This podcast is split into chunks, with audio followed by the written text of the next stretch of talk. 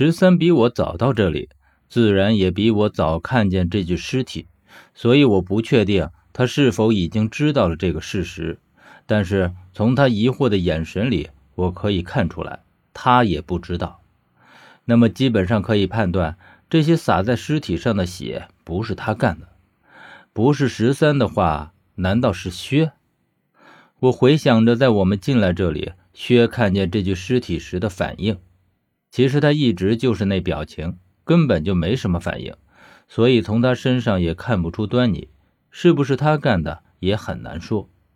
可就在此时，我突然听到了十三朝我喊道：“阿远，快过来！”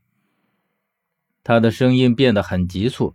于是我看向他，也就在同时，我感到小腿突然被什么东西抓住了。我匆忙低头看过去，只见这具尸体的手竟然抓在了我的小腿上，而且他的身子也在动。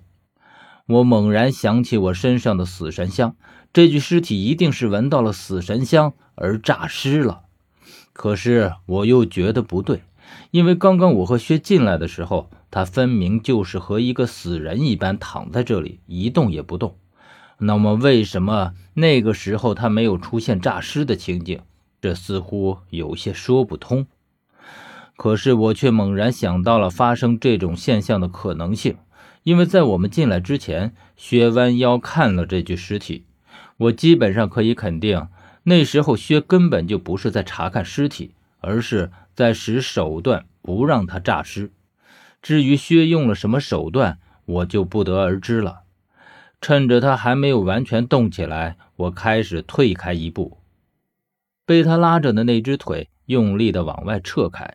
可是他拉的却很紧，而且他的手指就像是镶在了我的皮肉之中一样，不肯松手。见到这个样子，我没有任何的犹豫，掏出伞兵刀，毫不留情地朝他的手腕上划下去。我虽然没有小凤那般的巧劲儿，但是伞兵刀锋利无比，再加上我几乎是用尽了全身的力气，势必要将他的这只手连同骨头一并给削下来。这一刀下去，只听咔嚓一声响，尸体的这只手果真被我齐根削断。我挣脱尸体，往后连连退开，然后去掰开抓在我腿上的断手。从断手里流出来的黑白色的液体，散发着腐臭的味道，竟是未完全凝固的血和水银的混合物，顺着我的裤腿淋了一腿都是。可重要的却不在这里，而是在这只断手的手指，它竟然已经真的嵌入了我的皮肉之中。我甚至都已经看见被他抓着的地方有血渗了出来，他抓的竟然是这般用力。我虽不敢再去动这只断手，如果强行将它扯下来，腿上的肉非得给扯下一大块来不可。我忍着痛，尽量的远离这具尸体，但是我看见他只在原地，如同颤抖一般的挪动着，大约是因为身上被扎了太多的箭矢而动弹不得的缘故。十三早已来到了这边，刚刚我只顾着应付这具尸体。却没有注意他是如何过来的。我虽然和他第一次认识，但他见我受伤，却很是担心。我摆摆手说没事儿。这时他才说：“哎呀，你就不该跑回来。”可是我却不这样想。虽然受了点伤，但是我觉得回来发现的线索很重要，否则我还被一直蒙在鼓里，以为这个汉子真是关中帮里的倒霉蛋。我指着地上这具尸体说：“你来的时候，他就这样躺在这里吗？”十三点点头，他也尽量的保持着和尸体的距离。我并没有发现他的异常，因为关中帮的人在我之前进来过一波，我是跟着第二波进来的。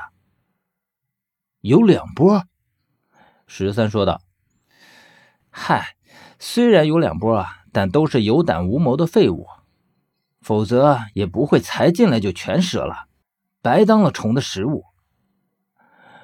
十三这样说，那么他大概也认为这具尸体就是起先进来的关中帮里中招的尸体了。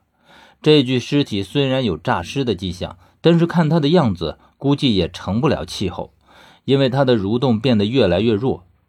我不知道是因为我身上死神香味道太弱的关系，还是说这是薛使的手段还在生效。但是无论是什么，都只有一个结果，那就是刚刚只是虚惊一场。我于是，在墙边坐下来，反正在下面也是等，在这里也是等。薛不回来，我们也过不了那条毒雾墓道。本来我想到上面去看一看，因为我毕竟挂念着小峰。但是思考良久，还是压下了这个念头。薛事先已经说得很清楚，我的一举一动都关系着小峰的生死，所以我宁愿做薛的俘虏，也不愿意因为我的缘故看到小峰出事儿。十三在我身前蹲下，这时我正小心翼翼的掰着那只断手。十三见了，却惊呼一声说：“我靠，你被抓到的伤口已经黑了！”